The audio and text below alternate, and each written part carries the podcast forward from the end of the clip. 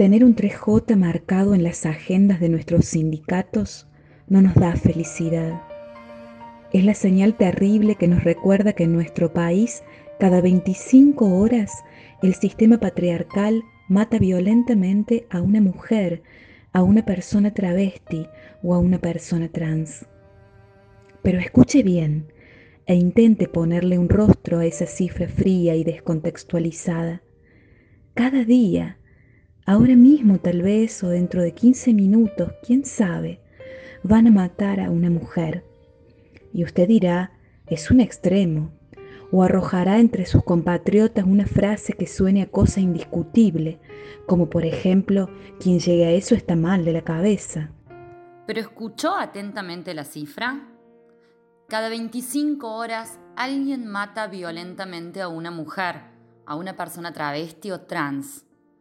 Entonces no es un hecho aislado, no es una excepcionalidad. Cada día no nace un loco.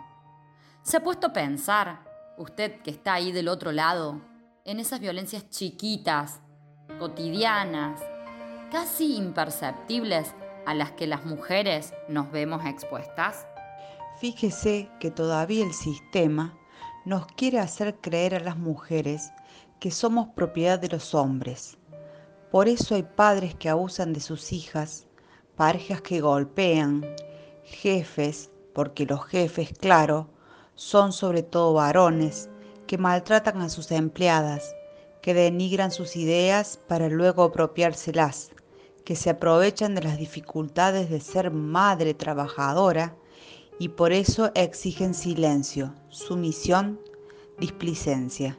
¿Te ha pasado alguna vez de reírte por compromiso de un chiste que jocosamente se burlaba de las mujeres? Si ese chiste lo hace el jefe, el marido, el padre, hasta las mismas mujeres nos sentimos obligadas a dibujar aunque sea una mueca. ¿Conoces de lo que estamos hablando? ¿Lo has visto alguna vez? ¿Alguna compañera te lo ha contado? Mientras hacemos memoria juntos, juntas y juntes, recuerde que cada 25 horas alguien, un conocido tal vez, un vecino, quien sabe, mata violentamente a una mujer, a una persona travesti o a una persona trans. El 3J en las agendas de nuestros sindicatos no nos da felicidad, pero sí nos recuerda que cada día tenemos una nueva razón para seguir batallando. Ni una menos. Basta de femicidios y transfemicidios. Vivas y libres nos queremos.